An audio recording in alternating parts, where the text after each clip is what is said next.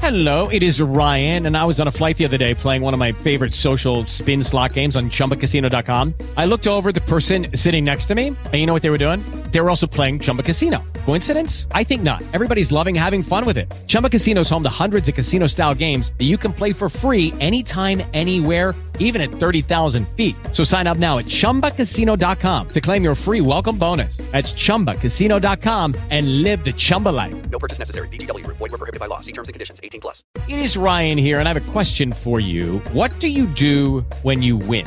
Like, are you a fist pumper, a woohooer, a hand clapper, a high fiver? I kind of like the high five, but if you want to hone in on those winning moves, check out Chumba Casino. At chumbacasino.com, choose from hundreds of social casino style games for your chance to redeem serious cash prizes. There are new game releases weekly, plus free daily bonuses. So don't wait. Start having the most fun ever at chumbacasino.com. No purchase necessary. Group. Void were prohibited by law. See terms and conditions. 18 plus.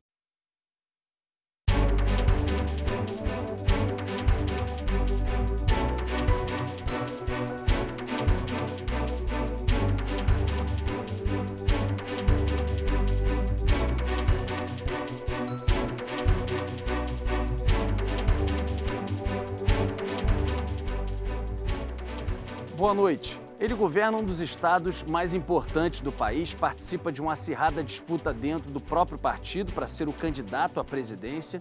E para falar dos desafios do Rio Grande do Sul, mas principalmente do Brasil, das prévias do PSDB e desse momento político que a gente vive, o Canal Livre recebe o governador gaúcho Eduardo Leite. Governador, obrigado pela presença mais uma vez aqui no Canal Livre. Super prazer poder estar aqui de volta com vocês. Obrigado por nos receberem. Vamos prosear, como a gente fala no Rio Grande, um pouquinho.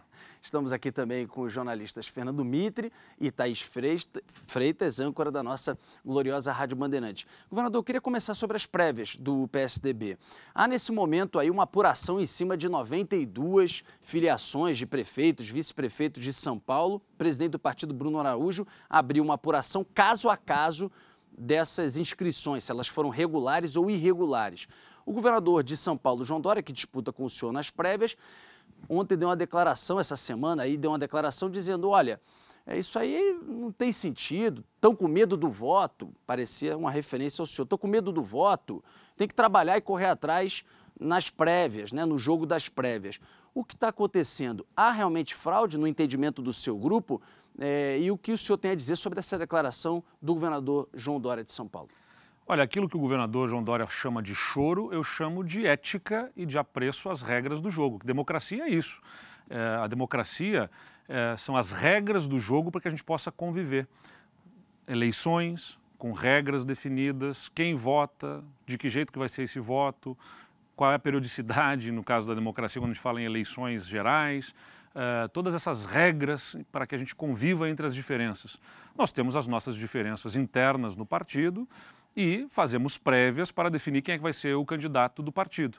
E essas prévias têm que acontecer sobre, sob regras bem definidas.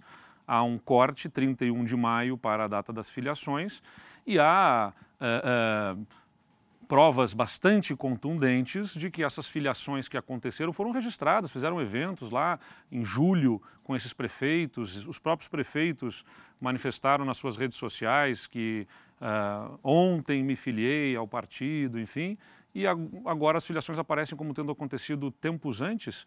Está errado, está errado. Houve, né, se não foi erro, eu achei até que o diretório de São Paulo poderia argumentar que teria acontecido algum erro, eu não quero fazer nenhum juízo anterior, mas não, preferiram uh, manifestar que estão regulares, que de fato aconteceram antes.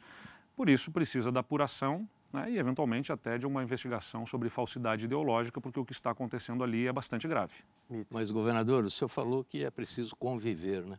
eu fico imaginando como estará a convivência dentro do partido, dependendo do rumo que tudo isso tomar. É, pela sua resposta agora, a gente vê que pode ser muito grave. Né? Imagina fraude, imagina problemas de, de trapaça, é, imagina como fica, ficaria esse clima depois, quando o partido tiver que se unir em torno de um nome. Como é que o senhor está nesse momento, se relacionando com, com o governador João Dória, além dessas declarações públicas. Os, os, dois já falaram sobre isso, que é importante manter a convivência depois. É um partido que não tem se notabilizado pela união de, de lideranças, pelo contrário. E aí já começa assim. Olha, Mitri, as, a minha, eu tenho a mesma preocupação sobre, claro, convivência. Agora, não posso conviver com fraude, não posso conviver com coisas erradas. Então, se, eu não posso, em nome de uma convivência aparentemente fraterna do partido, fingir que isso não está errado. Está errado, é, é, é claro e evidente. A porque, minha pergunta é como superar é, isso. Bom, nós vamos ter que achar os caminhos para a superação. Agora, se não houver uh, apuração, se não mantiverem as regras do jogo sendo observadas ao longo do processo das prévias, aí não vale a pena ter jogo, né? porque está viciado um processo de prévias em que você tem claramente, né, e é conhecido, havia até a discussão anterior, é conhecido pela imprensa sobre se esses prefeitos teriam direito ao voto, não teriam direito ao voto, próprio uh, uh, manifestações que aconteceram buscando uh, o direito ao voto desses prefeitos com base no artigo do estatuto que previa que eles poderiam mesmo filiados um mês antes votarem como aquela tentativa não prosperou, agora apareceram as filiações anteriores. Enfim, eu espero que isso seja resolvido no âmbito da comissão executiva do partido, que seja uh, uh, mantida esta decisão do não voto dos prefeitos. Não tenho nada contra eles pessoalmente, nem conheço esses prefeitos pessoalmente para falar sobre as suas uh, biografias ou as suas atitudes serão bem-vindos ao partido, mas sem o direito ao voto, porque a regra foi estabelecida 31 de maio, a data de corte. Aliás, o meu vice-governador se filiou agora ao PSDB, faz cerca Ele de três semanas. Votar. Não vai votar, não vai votar. Meu vice-governador no estado do Rio Grande do Sul não votará porque se filiou depois do dia 31 de maio. E nunca consideramos tentar dizer que ele se filiou antes daquela data para buscar um voto uh, qualificado no, no processo eleitoral, até porque ele estaria num grupo que daria a ele um peso relevante, mas ninguém viu essa tentativa acontecendo. Thaís. Governador, há a possibilidade de que essa situação se resolva na justiça? Eu acredito que a condução feita pelo presidente Bruno Araújo está adequada, levou a executiva, há um processo de discussão agora para a comissão que organiza as prévias. Eu tenho confiança de que uh, existe maturidade institucional no PSDB para resolver isso dentro de casa, sem precisar levar à justiça. Confio nisso. Governador, Mitre tem colocado diversas vezes aqui, nós fizemos programa com Ciro Gomes, nós fizemos programa com o próprio governador João Dória, enfim, temos entrevistado é, pré-candidatos. E sempre fica aquela dúvida, olha, vai pegar o centro e vai se dividir o centro, né, Mitre? Ou seja, vai é, distribuir os votos pelo centro e todo mundo que senta aqui, passando a bola para o Mitre, que ele pode finalizar a formulação dessa pergunta, todo mundo diz, olha, eu topo discutir mandeta de isso e isso, eu topo discutir, quem sabe a gente formular uma candidatura própria, mas será viável isso? E tem uma questão importante. Parece óbvio, mas na prática isso não acontece. Que para alguém sentar numa mesa para discutir união de lideranças ou de candidaturas, qualquer um que participe dessa mesa tem que estar disposto a abrir mão da sua candidatura, senão não vale a negociação. Essa é a concordo. questão. O senhor concorda com isso? Eu concordo, porque quem, como é que está isso? Quem senta à mesa para buscar apoio tem que ter disposição é claro. de apoiar também, né, se for o caso. Até porque a gente não está na, eu pelo menos não estou na política pelo que a política pode fazer para mim, eu estou na política pelo que eu posso fazer através da política para os outros. Então isso significa, especialmente numa eleição que para mim é definidora uh, de mais do que o futuro próximo dos próximos quatro anos, eu acho que é super importante para uma década ou talvez até para, além disso, para o Brasil, numa eleição de muita divisão, de radicalismo, a gente não pode oportunizar um novo segundo turno entre os extremos, entre os radicais, entre posições políticas que estão uh, fazendo um enfrentamento que é nocivo ao Brasil. Isso significa que dentro dos, desse centro, dessa alternativa democrática que a gente busca construir, todo mundo tem que ter humildade para reconhecer que eventualmente um outro candidato só pode lembro, melhor governador, reunir. Eu, eu só lembro que o que nós estamos vivendo agora está muito parecido com essa mesma fase em 2018. É, mas em 2018 todo mundo confiava, né, Mitra? Assim, você olhava, ninguém levava, ninguém levava a sério que um Bolsonaro poderia. É, a verdade, a verdade é essa, é, né? Agora, claro. acho que todo mundo tem que ter aprendido com 2018. Mas a fragmentação é, é muito parecida e as, é. os egoísmos, digamos, entre elas também. Olha, é. todos nós somos seres humanos que temos vaidades e políticos, eu costumo brincar, têm um pouco mais de vaidade do que os outros. É. Né? Então, Está mais gente, exposto. É porque você trabalha com o seu nome, com a sua imagem, é, é muito forte isso. Mas não pode ser pela vaidade. A gente está na política, não é, como eu falei, para nos atender num projeto pessoal, mas num projeto para atender aos outros. E os outros, quando digo, a coletividade. E por isso acho que é super importante que a gente possa sentar assim com humildade para buscar construir convergência. Agora, é legítimo também, a gente está há cerca de um ano da eleição ainda, né? É. pouco menos de um ano, que os partidos políticos estejam buscando viabilizar a eles mesmos como uma alternativa. Ainda é tempo para isso. Ainda é tempo. Importante que a gente mantenha o canal livre, mantenha o canal aberto para discutir, para dialogar com os outros partidos. E, aliás, eu fico muito feliz de poder observar manifestações como do presidente do PSD, o Kassab, do ex-prefeito de Salvador, a CM Neto, manifestando que respeitam as prévias do PSDB, mas que torcem por mim, né, porque manifestam que enxergam disposição de dialogar mais fácil, aberta, uh, comigo através do PSDB. O que, porque é justamente isso, porque a gente vai sentar à mesa com, com, muita disposição e vontade de ser candidato. Eu tenho vontade de ser, sim, candidato a presidente e presidente da República. Tenho essa aspiração porque gosto da política, gosto através de executivo, como fui prefeito, como governador e como quero ser presidente, quero dar uma contribuição para esse país, voltar para o bom senso, para o equilíbrio, para fazer uh, uh, uma virada de jogo aí para o país, como eu pude fazer no Rio Grande do Sul. Mas não tenho uma ideia fixa, uma fixação que me faça um obstáculo a uma composição uh, se isso for mais interessante para o Brasil, porque eleição não é sobre a capacidade individual de gestão ou capacidade política, é sobre também a capacidade eleitoral. E capacidade eleitoral, ela não é só do candidato, ela é do momento político. Então a gente tem que saber reconhecer, ó, daqui a pouco, né, eu vou para a eleição dizendo, acho que a população vai achar bacana um, um candidato novo, jovem e tal. Daqui a pouco posso ser convencido de dizer, não, ela quer um candidato sênior, quer uma mulher, quer outro perfil, e a gente tem que ter humildade de reconhecer isso e ajudar a compor para que o país não sofra as consequências, quem sabe sendo jogado para mais quatro anos de profunda divisão política. Aliás, governador, o Mitre citou 2018 e o senhor se coloca como o candidato que pode oferecer o perfil negociador, pacificador na eleição do ano que vem. Quando a gente olha para 2018, o candidato do seu partido, Geraldo Alckmin, se lançou com essa, esse posicionamento e não decolou. Você acha que o quadro hoje é diferente? Acho que sim. Acho que os quatro anos de intensa guerra política sem resultados para o Brasil deixam uma lição para todos nós. Né? Uh, porque é, você só reforça né, com essa pergunta a oportunidade de eu, de eu reforçar o que eu acabei de dizer. Uh, o Alckmin foi candidato em 2006 contra o Lula, fez já no primeiro turno 40% dos votos. 40% dos votos já no primeiro turno. Em 2018, volta o Alckmin candidato, faz 4%. Não mudou o Alckmin, é o mesmo Alckmin, mudou o ambiente político. E o ambiente político pedia outro tipo de uh, postura, de candidatura, enfim, o eleitor queria outra coisa. Não? Eu, eu continuo achando que o Alckmin era o melhor candidato, que seria o melhor presidente para o Brasil. Eu continuo com essa convicção. Fiz campanha para ele, defendi o nome do Alckmin, foi para ele que eu verdadeiramente me, me, me mobilizei na eleição de 2018. Mas não foi ao segundo turno, porque o ambiente político era outro. Agora acho que Uh, um presidente que tinha apresentado que ia fazer tudo completamente diferente, que não ia fazer composições políticas na forma como está fazendo, uh, inflação batendo em dois dígitos e tirando o poder de compra da população a gente tem desemprego que não cede. Agora acabou de sair um relatório do FMI que apresenta a perspectiva para o ano que vem, o Brasil com um crescimento de 1,5%, que a gente já sabe vai continuar sendo revisto pela tendência que se tem para baixo. É. Enquanto a Europa está crescendo 5%, os Estados Unidos crescendo 5%, o mundo crescendo, o Brasil, por sua própria irresponsabilidade, uh, se metendo mais uma vez numa enrascada como a Dilma nos lançou lá em 2014, 2015, 2016, com aquela recessão profunda, o Brasil está seguindo a mesma lógica, por expansão de gastos,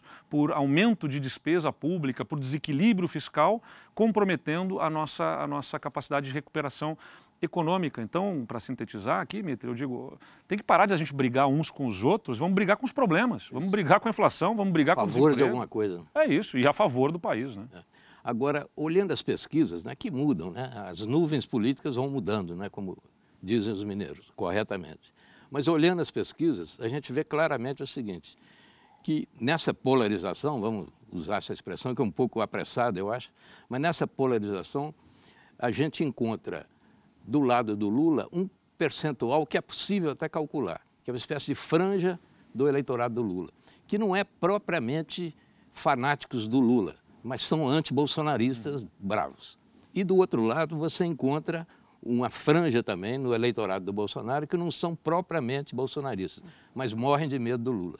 Eu acho que aí é que está o potencial eleitoral do, do, do chamado centro democrático. Mas é por isso, como diz o Fernando Henrique, não adianta entrar pelo meio olhando os dois lados, tem que polarizar também. Para polarizar, é preciso que tenha alguma ideia, alguma, alguma bandeira que provoque algum choque. E eu pergunto, o, o PSDB, que com o Fernando Henrique tinha o Real, né, que aquilo foi uma festa, agora tem o quê? Tem a vacina do Dória, que eu acho estranhíssimo, até agora não significou nada para ele, em termos de popularidade. Mas o que é que o PSDB, que está em busca de consolidar a sua identidade, de novo, é preciso, o que, é que ele pode oferecer? O que, é que o senhor ofereceria como uma ideia-choque? Olha lá, Mitre, o que a gente vai encontrar em 2023 no Brasil? A gente vai encontrar um país dividido politicamente, com problemas fiscais graves que comprometem o crescimento econômico e atrapalham a vida da população.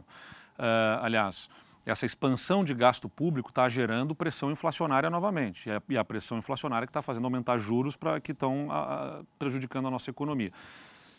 O PSDB foi o partido que venceu a inflação. Né? E vamos ter que aí, mais uma vez, tomar medidas para que o país controle essa inflação que está tirando poder de compra da população mas acho que tem que dar o passo seguinte, não é só sobre inflação, é sobre termos, assim como a gente estabeleceu metas para a inflação, a gente precisa ter metas para a redução da desigualdade social no Brasil, que é um, um problema uh, que nos uh, persistente e que nos gera problemas políticos, inclusive, porque essa tensão uh, social, política, deriva desse abismo social gigantesco que a gente tem e que por anos e anos e décadas a fio não consegue ser superado. Ficou mais claro agora com a pandemia. A pandemia acentuou isso e acho que tem um outro ponto que merece também uma mesma política, assim como a gente estabeleceu metas de inflação, metas do ponto de vista da proteção ambiental, do combate ao desmatamento, porque aqui a gente tem uma grande oportunidade econômica, inclusive, para o Brasil, porque o mundo está se alinhando dentro do conceito das, da proteção ao meio ambiente, com a preocupação das mudanças climáticas. O Brasil consegue oferecer, pelos ventos, pelas águas, pelo sol que tem, uh, uma oportunidade de geração de energia limpa aqui uh, que poucos lugares no mundo vão conseguir oferecer na quantidade, na qualidade que a gente tem para oferecer aqui. Uh, isso é uma oportunidade, inclusive econômica, que o Brasil está desperdiçando. Então eu vou trazer, para mim, são dois pontos fundamentais.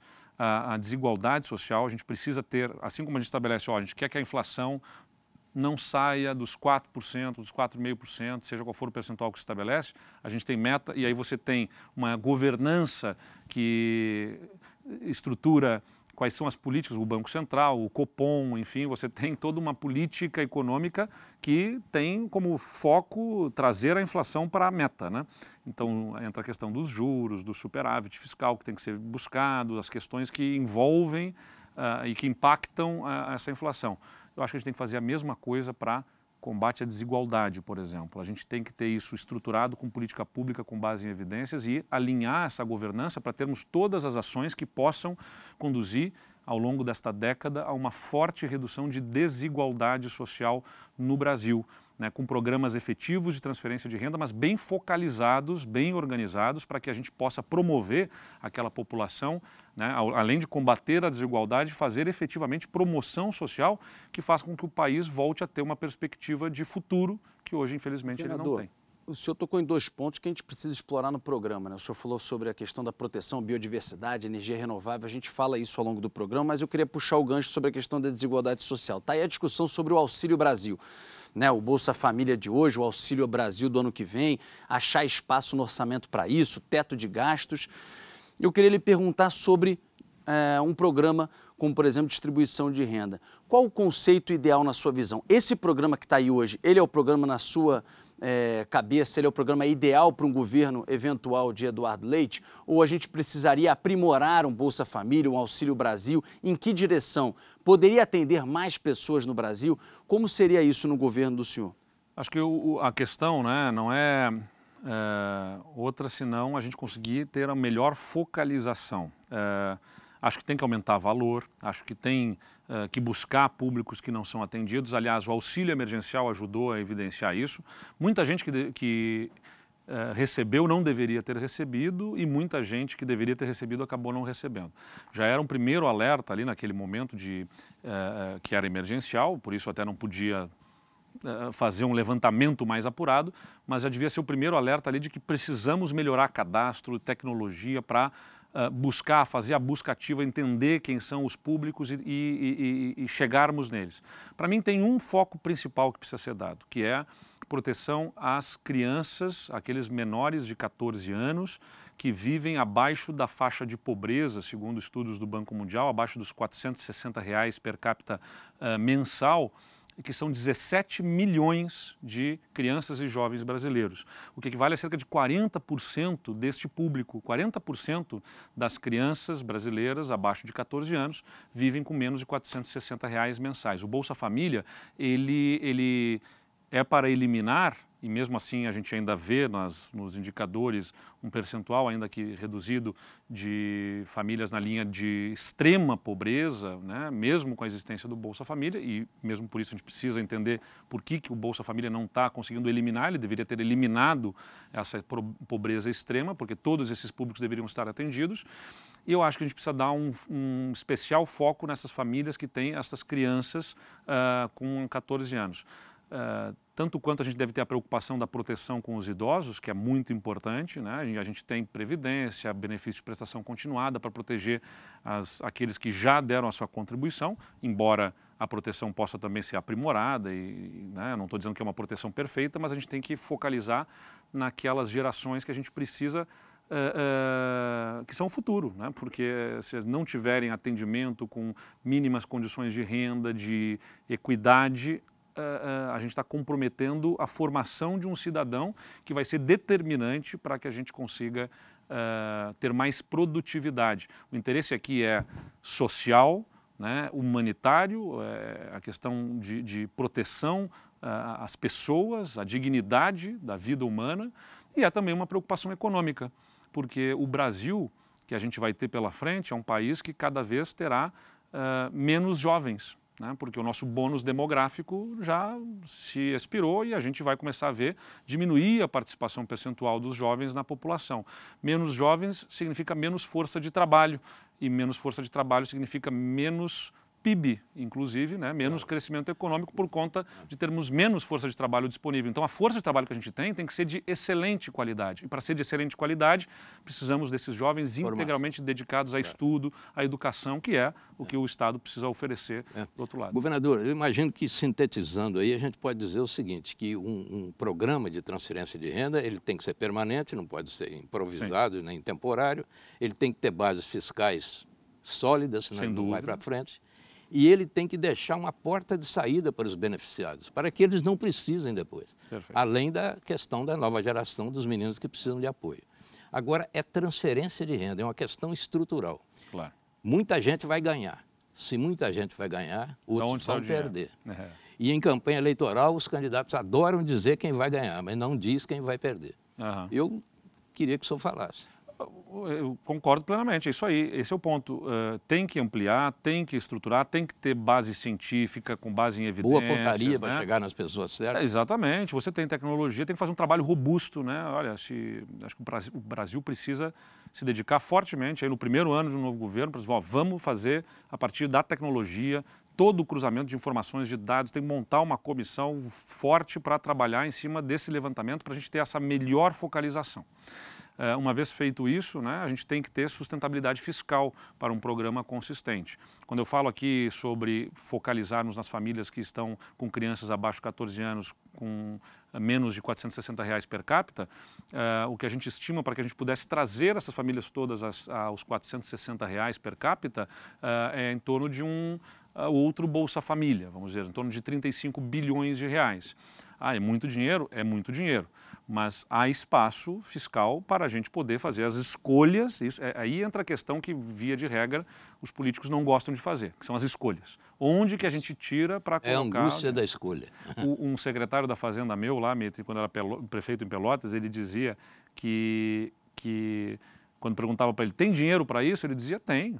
Né? Tem dinheiro para tudo, é só dizer onde é que não vai ter. É, né? claro. Você tem que fazer escolhas. Uh, e esse é o problema que o governo Bolsonaro está colocando, ao, furar teto de gastos. Não está fazendo as escolhas. Privilégios que poderiam ser combatidos e que não foram, uh, despesas que poderiam ter sido evitadas e que não foram, essas escolhas, que não, as reformas que poderiam ter sido feitas e que não foram, como uma reforma administrativa profunda.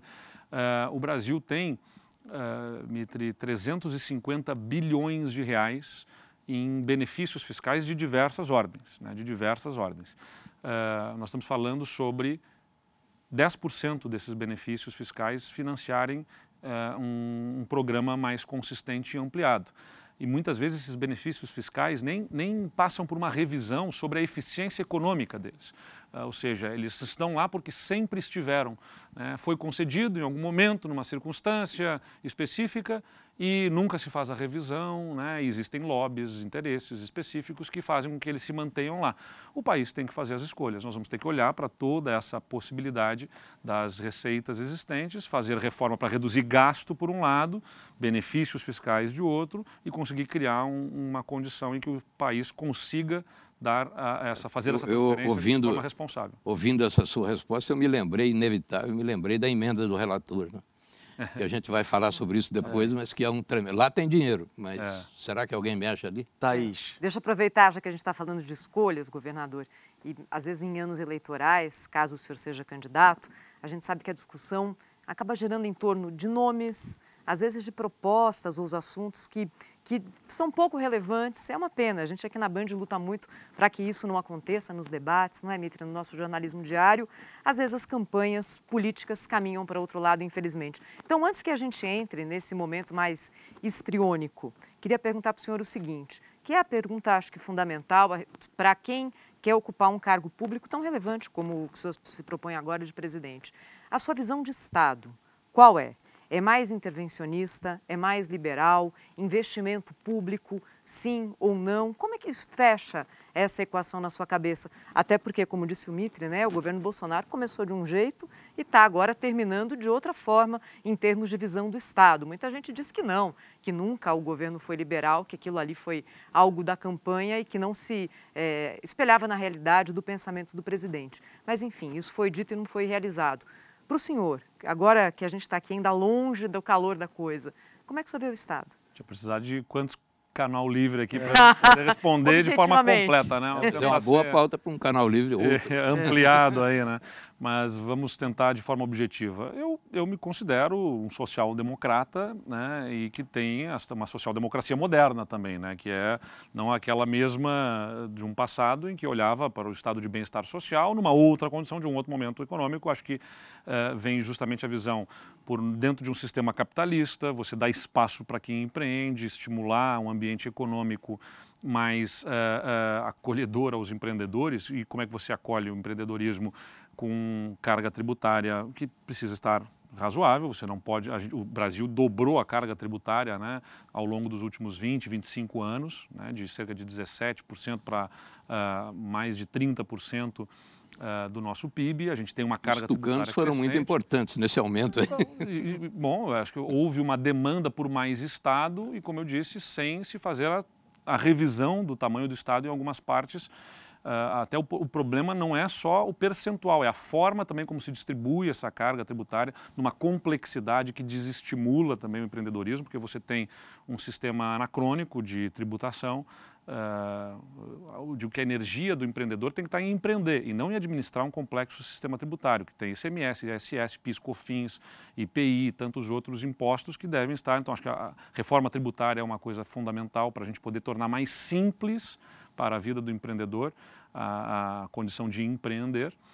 E, mas agora é o seguinte, a gente tem que ter reforma, privatizações, tem que avançar nessas pautas, concessões, o Estado deve ser mais, na minha visão, regulador, então, ou seja, não é liberalismo ao extremo, seria né, deixa correr e uhum. compete, né, o, o Estado precisa interferir em alguns momentos como regulador né? E aí que vem, a partir de marcos regulatórios bem definidos, agências reguladoras, especialmente naquelas áreas onde há monopólios uh, necessários, ou, por conta da, da própria economia de escala, você tem saneamento, energia, tantas outras áreas, mas não o Estado operador direto. Não precisa ter uma empresa pública. O senhor privatizaria Petrobras, por exemplo? Eu acho que o debate sobre as privatizações não pode ser um tabu e não pode ser uma fixação. Eu acho que a isso não é ficar em cima do muro, quero deixar claro isso. Né?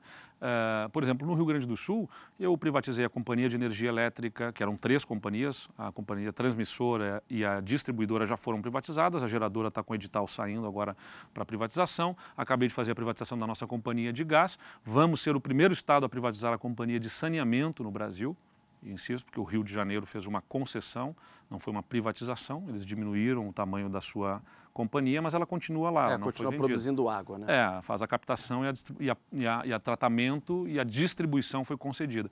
Nós vamos privatizar a nossa companhia, né? ou seja, vamos alienar, entregar os ativos para a iniciativa privada. Uh, e, então eu tenho feito muitas privatizações. Mas, por exemplo, o Banco do Estado não foi privatizado. Alguns me perguntam sobre a privatização do Banco do Estado do Rio Grande do Sul. E eu digo sobre o branco, banco a mesma coisa que eu digo sobre a Petrobras, sobre o Banco do Brasil, uh, que eu, entendo que capital político você tem que escolher onde é que você vai alocar. É que nem capital financeiro. Uh, não, te, não é infinito. Então, onde é que eu vou colocar né, o dinheiro? Se você tiver dinheiro para comprar ações, onde é que você escolhe colocar? Se eu tenho capital político, onde é que eu escolho colocar? Onde mais vai produzir efeitos uh, no momento, nas circunstâncias que a gente está vivendo. O capital político exigido para uma privatização da Petrobras é gigantesco. O tamanho do debate sobre a privatização da Petrobras, com efeitos Uh, menos impactantes na nossa economia do que uma reforma tributária, do que uma reforma administrativa, por exemplo. Então, o meu foco estaria, num primeiro ano de governo, em fazer reformas que melhoram a performance da economia brasileira como uma reforma tributária, uma reforma Até porque a Petrobras hoje se comporta, né, em termos de variação de preço, mercado internacional, como se fosse, claro. isso é verdade, como se fosse uma empresa Tem privada. Tem dificuldade para privatizar, entendeu? Mas o senhor manteria essa política de preço? O senhor acha correta essa política de preço que vem desde Pedro Parente na, na gestão Temer, é verdade? Eu, eu, eu, acho que se você tem uma companhia estatal, é claro que você tem que ter um olhar sobre interesse público na atuação dela. Né? Você pode até calibrar a política de preços, mas seguramente não pode incorrer nos mesmos erros de um artificialismo como foi promovido no passado, que tirou o valor da companhia, que gerou... O calibrar poderia né? sair um pouco dessa As coisa do mercado dos prazos, né, dos tempos mas se começar de a calibrar, muitas né? ações na Bolsa vão cair. Não, mas como eu estou dizendo, essa calibragem né, dentro... Bom, é. aí é a questão, nós temos interesse do preço na Bolsa, então vamos fazer a privatização. Mas eu acho que... É, tem que fazer uma escolha nessa... nessa mas, governador, talvez a escolha seja a Petrobras manter a sua identidade, a sua natureza e o governo tomar providência. O governo pode, por exemplo, pensar num fundo. Ah, o sim, governo sim. pode discutir o preço da, da gasolina do ponto de vista social. Fundos de compensação para justamente equalizar, para poder Exatamente. amortecer né, o, é. a oscilação dos preços internacionais. Você tem outras ferramentas, sem dúvida. Isso, o senhor considera essa hipótese. E mais uma coisa, né, o preço da, da gasolina no Brasil está também inflacionado por conta da instabilidade política interna que gera pressão no dólar, que é um efeito também gigante. gigante. Aí Alguns já especialistas cambial, é. É, com quem eu converso falam que em condições normais o Brasil tinha que estar vendo o dólar a 4,50, mais perto dos 4 reais. Então a gente está falando aí de um sobrepreço. 5, 6, é. né, tá, o dólar a 5,70. Então, tá aí, só para finalizar, o Estado acho que deve regular, mas ele deve fazer mais concessões e deixar o privado empreender em determinados espaços, mesmo de serviços públicos, uh, porque ele, como operador, acaba sendo pouco eficiente. Você não consegue acoplar tecnologias, por exemplo, que são disruptivas no curto prazo. A gente metodologias construtivas, inovadoras, tecnologias que surgem uh, e, que, e que mudam rapidamente numa operação pública direta, não conseguem ser uh, colocadas com rapidez, porque tudo que é público precisa passar por um processo, né? Você tem que fazer um termo de referência, contratar o projeto, contratar a implantação daquilo.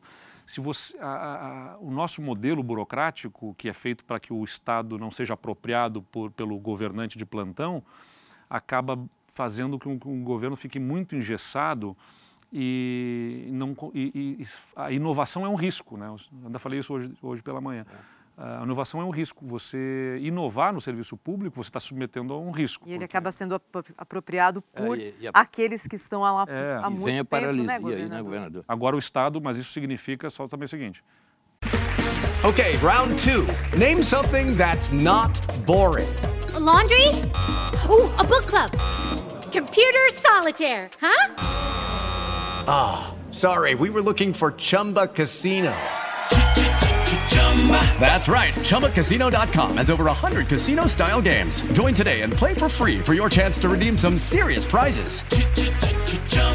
ChumbaCasino.com. No purchase necessary. Prohibited by law. 18 plus terms and conditions apply. See website for details. Hey guys, it is Ryan. I'm not sure if you know this about me, but I'm a bit of a fun fanatic when I can. I like to work, but I like fun too. It's a thing. And now the truth is out there. I can tell you about my favorite place to have fun Chumba Casino. They have hundreds of social casino style games to choose from, with new games released each week. You can play for free anytime, anywhere. And each day brings a new chance to collect daily bonuses. So join me in the fun. Sign up now at chumbacasino.com. No purchase necessary. Void were prohibited by law. See terms and conditions. 18 plus. Espaço para quem quer empreender, mas ao mesmo tempo um Estado presente em serviços públicos com qualidade.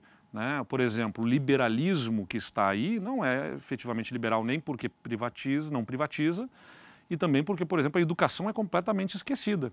E um liberal estaria prezando por uma educação que promovesse a inserção no mercado de trabalho de força de trabalho consistente para fazer produzir mais, né? E a educação está completamente esquecida, e além dos programas de transferência de renda que a gente acabou de falar. Governador, eu, eu uma vez estava almoçando com, com o então governador Tancredo e já se falava na- no colégio eleitoral, ele seria candidato a presidente. Ele não admitia de jeito nenhum, evidentemente. Mas eu perguntei a ele, eu falei, governador, como é que o senhor vê essa questão da idade e o poder? O senhor já passou dos 70 anos e tem aí a perspectiva de ser presidente da República. Ele falou, não, não. Eu falei, sei que não, mas suponhamos que fosse. Aí ele falou, meu filho, o Churchill ganhou a guerra com 70 anos. O Adenauer reconstruiu a Alemanha com 80. O Nero incendiou Roma com 30. É, claro que eu não estou pensando no Nero aqui. Bom, eu vou pegar os exemplos, os maus exemplos dos 70 também, né, para fazer essa comparação aqui. Bom, É mas porque aí aí não é a idade que dá o caráter e a condição. de Claro, o gestão, Kennedy né? foi presidente da sua idade, É. praticamente. Ah, e você tem Mas, outros é. exemplos no, no mundo hoje. Uma das governantes mais admiradas, respeitadas, é Jacinda Ardern, que é primeira-ministra da Nova Zelândia, que entrou no governo como primeira-ministra com 37 anos, que será, A França por elegeu um coincidência, a idade que eu vou ter no ano que vem. A França elegeu um presidente com 38 ou 39. Exatamente. O Macron tinha 39 anos, se eu não me engano, quando assumiu o governo, e Trudeau com 40, 41 anos também.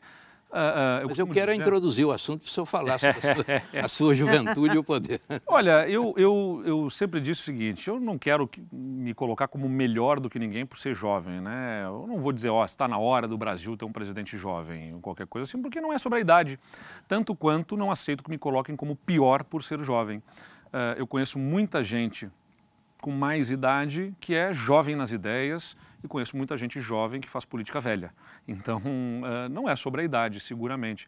Eu considero ter uma experiência política que me ajudou a ter, a me sentir habilitado para essa missão. Não que eu saiba tudo sobre todas as coisas, mas que eu conheço os caminhos, né, e gosto de gestão pública e ao mesmo tempo da política, porque o nessa discussão que sempre eu também sempre fui perguntado, né? Vai ser um governante técnico, vai fazer uma gestão técnica ou uma gestão política? Eu digo, não existe essa opção. Claro que não. Você é eleito como político, né, para fazer política e gestão.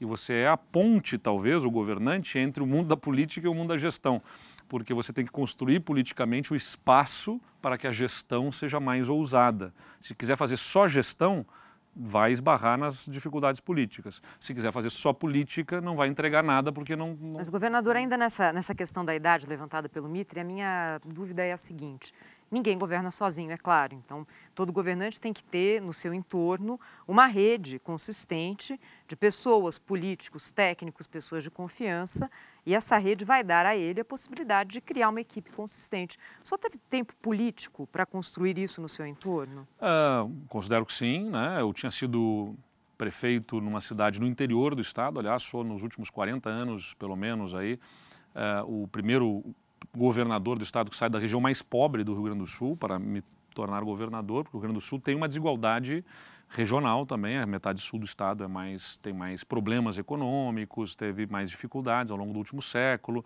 a região norte do estado se desenvolveu mais por seus méritos, e, e, consequentemente, politicamente também o Estado ficou sempre escolhendo governadores ou de Porto Alegre ou de Caxias do Sul nos últimos 40 anos. Uh, não era da lógica política que saísse um governador aos 33 anos da região mais pobre do Estado, mas acabou acontecendo. Então, me sinto sim capacitado por ter justamente enfrentado, Thaís, uma realidade que exigiu o Rio Grande do Sul, que eu peguei em 2019, era um Estado dividido politicamente e com graves problemas fiscais coincidentemente, o que nos aguarda ali logo na frente em 2023. Um país dividido e com graves problemas fiscais que precisam ser enfrentados para que se retome confiança, se abra uma nova oportunidade econômica. O que, que me demandou este caminho, eh, essa minha trajetória política? Eu fui, como governador eleito, a cada uma das bancadas, depois de ter aprendido como prefeito e ter tomado algumas lições, vamos dizer assim, por alguns enfrentamentos em que eu não, não, eventualmente não me saí bem por conta de confrontos com a Câmara de Vereadores, eu aprendi ali, né? Que bom que aprendi, tem gente que não aprende. Disse, dá para fazer política mantendo as nossas convicções, é, não preciso fazer as concessões nas mesmas moedas, mas é importante sentar à mesa, conversar, entender qual é a agenda do outro. Porque o que eu percebi é não está ali num deputado estadual, tanto quanto não está no deputado federal, no senador com quem o presidente tem que negociar, um, um, político no seu CPF. Está ali uma parcela da população representada naquele mandato. E a gente precisa reconhecer isso. E se eu levo a minha agenda para ser apreciada neste parlamento, eu preciso entender que lá também tem outras agendas que são agendas da população e como é que a gente consegue fazer composição. A Alemanha acaba de eleger uh, de fazer as suas eleições e tem o seu desafio de composição política para dar sustentação a um novo governo. No Brasil, que tem uma fragmentação partidária ainda maior, exige ainda mais esforço, de muito diálogo, né? a capacidade de engolir sapos. Eu sempre brinco também que meu estômago é um brejo de tantos sapos que tem que ser engolidos, mas é da política. A gente tem que entender as circunstâncias, o contexto do outro. E é legítimo que se faça política para promover essa coordenação uh, de uma agenda de governo. Agora, o importante é ter agenda. Se você faz política sem ter agenda, aí é a politicagem para sustentar um governante no poder, como a gente está observando hoje. Não tem uma agenda de país aí colocada para uh, para ganhos de produtividade, para sustentar crescimento econômico por longo prazo. Não tem uma agenda, são coisas esparsas que, né, que, que, que o governo nem consegue sustentar no Congresso, tem uma fragilidade política. Então, eu não vou dizer que eu sei tudo sobre todas as coisas, não tenho essa pretensão, uh, certamente, mas eu diria que uh, o GPS né, da política está bem acertado e afinado para poder entrar Governador, os códigos-fonte. É, né? Isso o senhor certamente já comprovou, né? É que, alguém, é, é, é que, alguém me perguntou, Mitri, sobre se eu, se eu dominava os códigos de Brasília. Eu digo, os de, não sei quais são os específicos de Brasília, mas o código fonte, vamos dizer assim, né, da política, a minha trajetória política já me deu. Mas eu é. Vou ter que chamar um intervalo. É, eu pergunto depois, então. É, guarda a sua pergunta para daqui a pouco, tá. que a gente tem que ir para um breve intervalo e já volto com o governador do Rio Grande do Sul, Eduardo Leite. Rapidinho.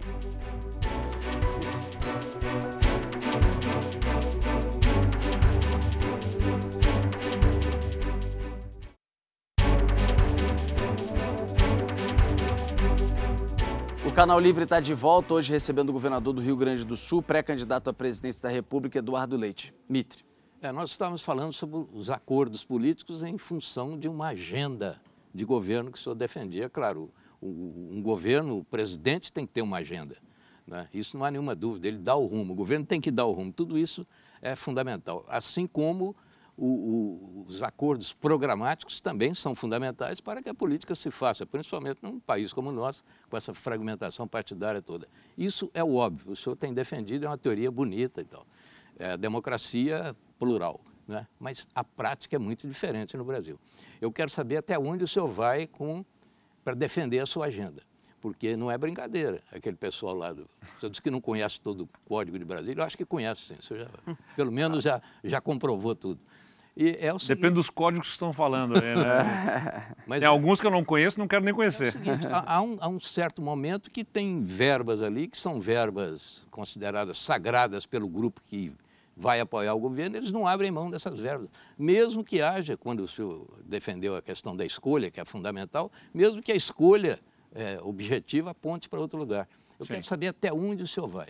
Isso que o senhor vê por aí serve, certo Aqui, modo? Só para dizer o seguinte, olha, nada que seja em moeda corrente para bolso de ninguém, mensalão, rachadinha, qualquer coisa, evidentemente isso não faz parte dos códigos que eu Claro, conheço claro. e que eu utilizo, né, já que está falando em códigos. Agora, como eu disse, a gente tem que reconhecer que ali no mandato de um deputado está uma parte da população. Ele defende determinados tipos de políticas públicas, ele defende determinado setor, ele defende a sua região. O que eu sentei para conversar com cada deputado quando eu me elegi governador foi qual é a sua agenda, o que, que você defende, me ajuda a entender isso, porque eu vou vir com a minha agenda para você, eu preciso saber qual é, qual é a agenda que você defende e como é que a gente pode buscar entendimento, porque isso se faz na, na casa da gente. Né? Um casal, um faz para o outro coisas que não gosta tanto em nome de esperar do outro também algumas concessões para poder conviver.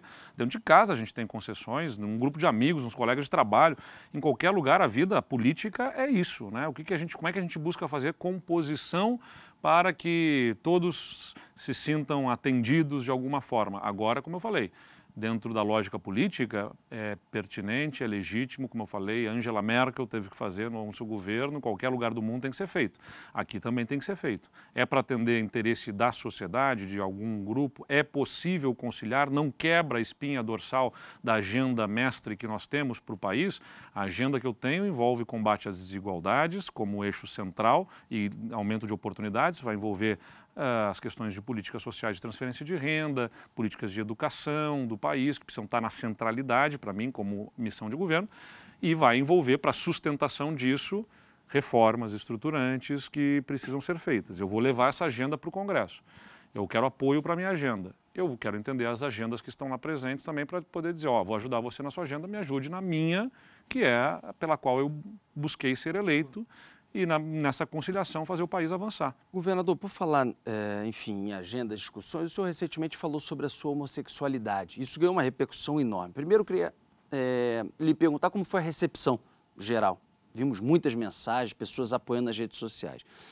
Segundo, se isso será de alguma forma, diante de um país como esse, uma bandeira. Lembrando que o senhor é o primeiro governante que admite ser homossexual no Brasil. Prefeito, governador, presidente da República.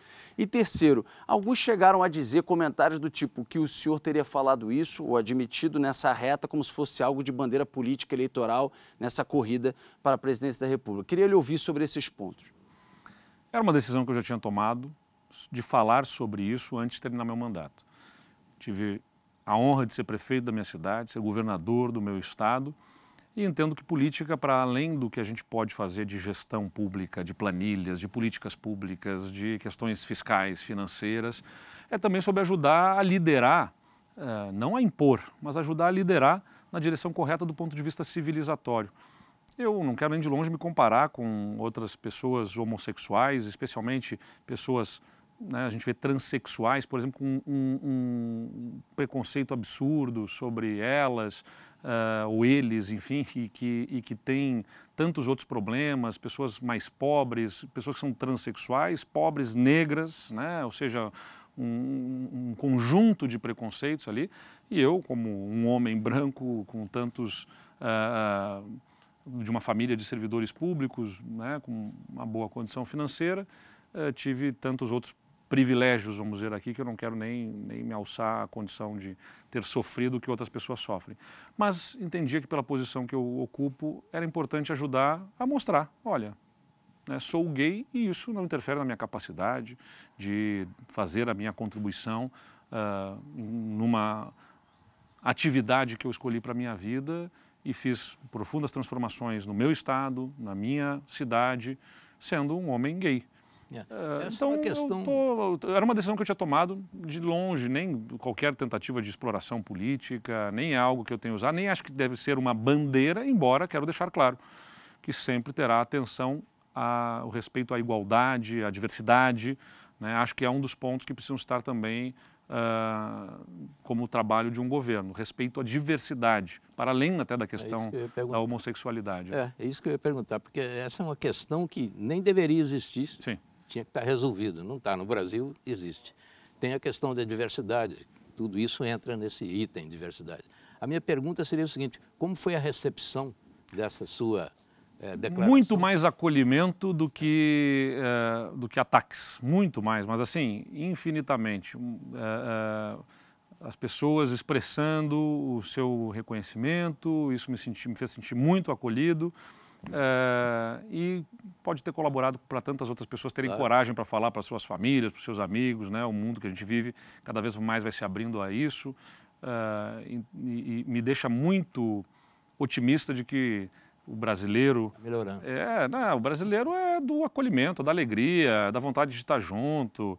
Não é isso que está aí, esse ódio, essa briga. Eu tenho certeza que o amor vai vencer o ódio. Thaís. Governador, a gente falou muito sobre a sua visão, não é, de país, de estado, de prioridades. E o senhor se coloca hoje como pré-candidato à presidência da República pelo PSDB. Entre o pré e o candidato, a gente tem aqui no meio as prévias do partido dia 21 de novembro. 21 de novembro. Não é?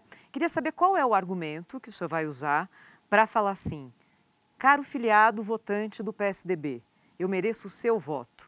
Qual é o argumento? Porque, ouvindo aqui as suas eh, considerações e as suas posições, muitas delas são semelhantes às que o governador João Dória já manifestou, inclusive aqui no Canal Livre. E é natural que seja assim: os dois são do mesmo partido, são governadores de Estado, enfrentam questões diferentes.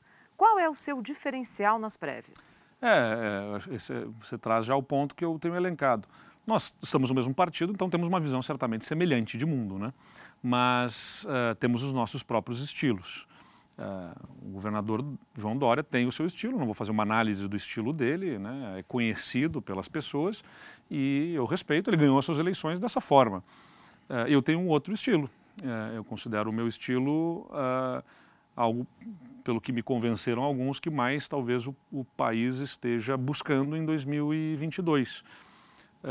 nunca saí em direção aos ataques fáceis a Lula ou Bolsonaro, eu fiz, aliás Fiz, marco as minhas posições de diferença, mas sem a preocupação de atacá-los. Porque não atacar, não ser agressivo, não tem a ver com ficar em cima do muro. É possível fazer política com firmeza, né, com convicção e ao mesmo tempo com respeito e com diálogo.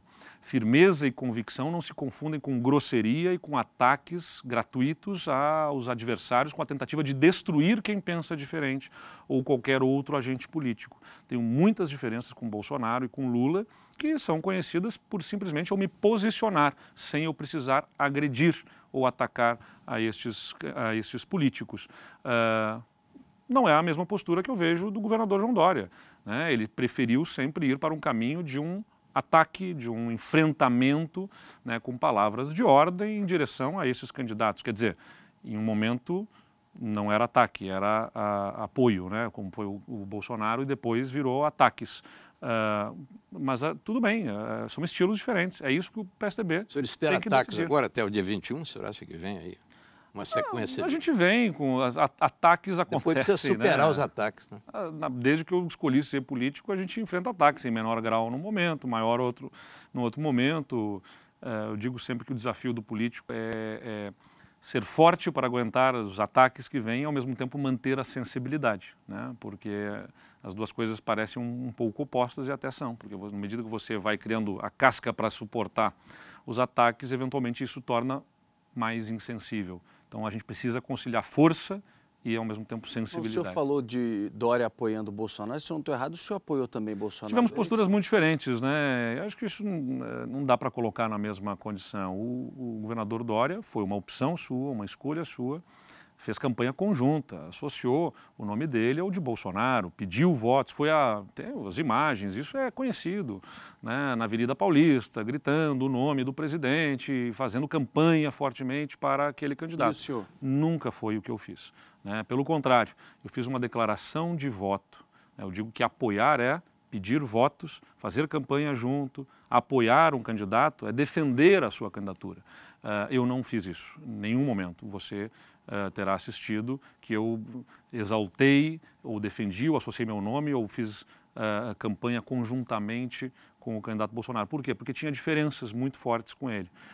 apresentei a minha declaração de voto no segundo turno das eleições por conta de ser uma eleição plebiscitária. Você tinha ali, de um lado, o PT, Uh, com um modelo econômico que tinha quebrado o país, gerado milhões de desempregados, escândalos graves de corrupção, é, não era um exemplo também de democracia, o PT. Né? Acho que é importante lembrar: quem compra deputados com dinheiro vivo num, num, mensalão e quem defende regulação da mídia não pode ser destacado como um exemplo de democrata, como uh, aconteceu sob os governos do PT. Uh, eh, e, de outro lado, o Bolsonaro. Uh, que tinha uma visão do ponto de vista, aliás, a visão não, mas pelo menos tinha o seu posto Ipiranga, quem dizia que daria condição de conduzir a economia, com uma visão um pouco mais próxima da nossa, embora não idêntica, mas um pouco mais próxima. Tinha dúvidas, sem dúvida nenhuma, sobre a sua conduta em relação à democracia, por isso, e o respeito entre as pessoas, e por isso eu marquei a minha posição. Eu disse: votarei para evitar a volta do PT, mas nem por isso vou deixar de manifestar que discordo da sua visão de mundo nisso, nisso, nisso e naquilo. Então, e manifestei. Aliás, perdi votos por isso. Né? No, no, Rio Grande do Sul, uh, Bolsonaro tinha vencido as eleições já no primeiro turno e o meu, meu adversário fez o equivalente ao Bolsodória, né? juntou o nome dele ao do Bolsonaro na eleição do Rio Grande do Sul, fez campanha conjunta, casada, material, apoiou, defendeu, e eu optei por um caminho crítico. Uh, eu comecei o segundo turno com 60% dos votos e terminei com 53%. Fui perdendo, inclusive, politicamente votos por conta, certamente, de não ter feito o mesmo estilo de campanha. Mas eu disse lá, prefiro perder a eleição do que perder a alma. Não vou deixar de marcar as minhas, as minhas diferenças com a candidatura de Bolsonaro. Mitre. Governador, eh, a pandemia trouxe né, para a vitrine vários problemas. Né? Hoje o Brasil se conhece, né? não, não há mais desculpa para se falar que a periferia está longe, ela está perto, está junto da gente. Né? Isso ficou muito claro. E há alguns itens, por exemplo, o SUS. O SUS ganhou uma presença na vida de toda a população brasileira que ele nunca teve, o que significa que ele agora pode virar um, um objeto de governo muito mais sério do que foi até então. O saneamento. O saneamento é outra questão. O que se viu né, nessa pandemia de miséria, de falta de condições de sobrevivência, de higiene. Quando era preciso lavar as mãos, não havia água nas casas de milhões de brasileiros para lavar as mãos. Então, essas são duas questões que, de alguma maneira, dramatizam o problema social brasileiro, que é muito mais amplo, mas são problemas específicos que precisam ser atacados.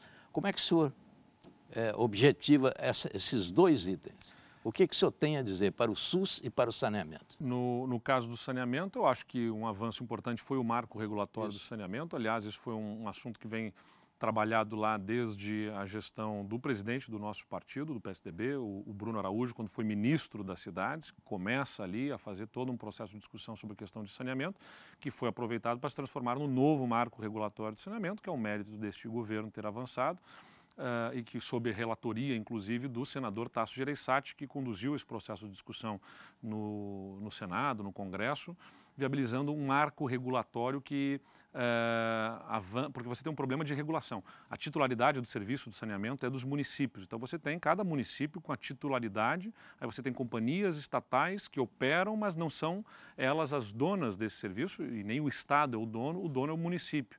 E tem um contrato de programa, de concessão com essas companhias que muitas vezes não são cumpridos e os investimentos não acontecem e aí gera um grande problema. O marco regulatório estabeleceu prazos para garantir a universalização e empurrou na direção da privatização, que eu considero um caminho acertado. Então a gente precisa dar todo o apoio técnico como governo federal, é o que eu imagino, né, para, projetando um futuro para o Brasil, para que aconteçam esses processos uh, nos municípios e, nas, e nos estados, ou seja, o apoio técnico para ajudar na governança, na condução desse processo de transformação da lógica com que opera o serviço atualmente para um serviço em que haja mais participação do setor privado. E não é só pela capacidade de financiamento, é pela capacidade técnica e a capacidade de agilizar, de acelerar o processo de investimentos.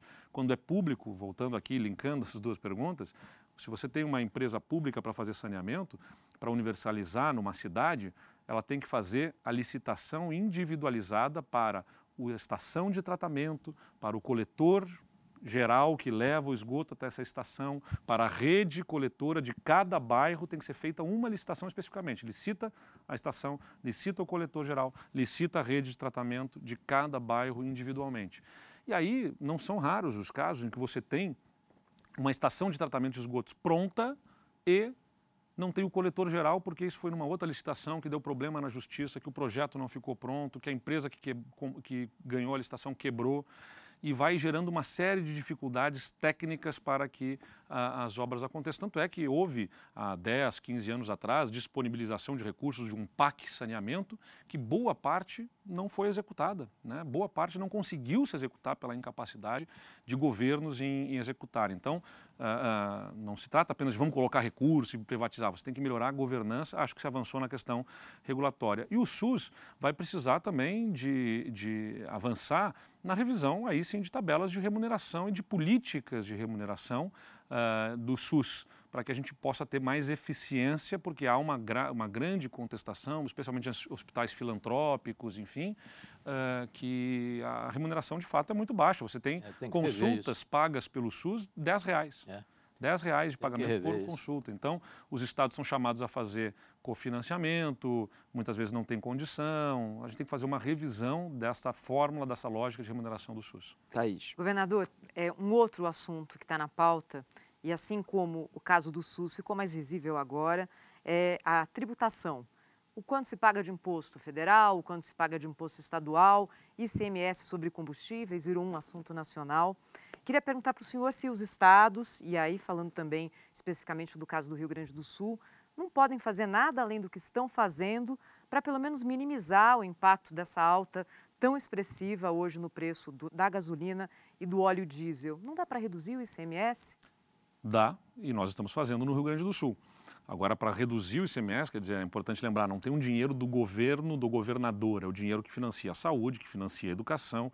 A gente acabou de é falar aqui. À medida aqui... em que o preço fica mais alto e a alíquota é a mesma, entra mais dinheiro no cofre do Estado. Sim, mas ao mesmo tempo você tem todas as dívidas do passado nos puxando por outro lado na perna, né? Então a gente, a grande, pegando o caso do Rio Grande do Sul, por exemplo, né?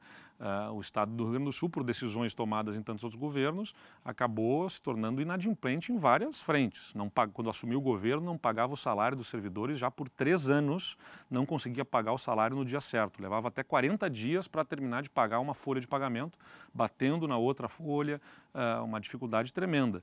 Por seis anos, o Estado não conseguiu pagar o 13º salário dos servidores.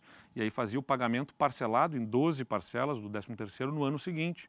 Aliás, nós, nessa semana que se passou, com o Dia do Servidor Público, quitamos né, o 13º do ano passado e anunciamos já, o Estado pagará pela primeira vez em seis anos o 13º não só em dia, pela primeira vez até, em, acho que se tem notícia, antecipado. Vamos pagar 50% do valor líquido no final de novembro e os outros 50% no dia 20 de dezembro, que é a data regular para pagamento de 13 terceiro.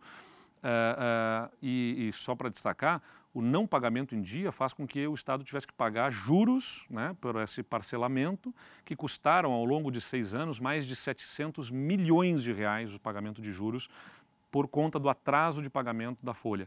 Uh, não pagava quando assumiu o governo lá, Thaís, já por três meses estava sem pagar os hospitais na parte correspondente ao Estado no financiamento da saúde da alta complexidade nos hospitais. Estava por seis meses sem pagar os municípios nos programas de saúde que o Estado é cofinanciador, como Estratégia Saúde da Família, uh, UPAs, uh, SAMU, entre outros.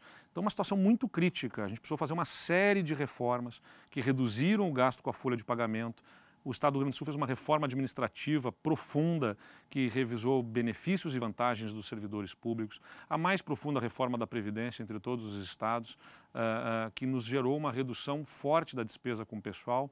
No ano de 2020 foram 700 milhões de reais de redução de despesa com salários no estado do Rio Grande do Sul.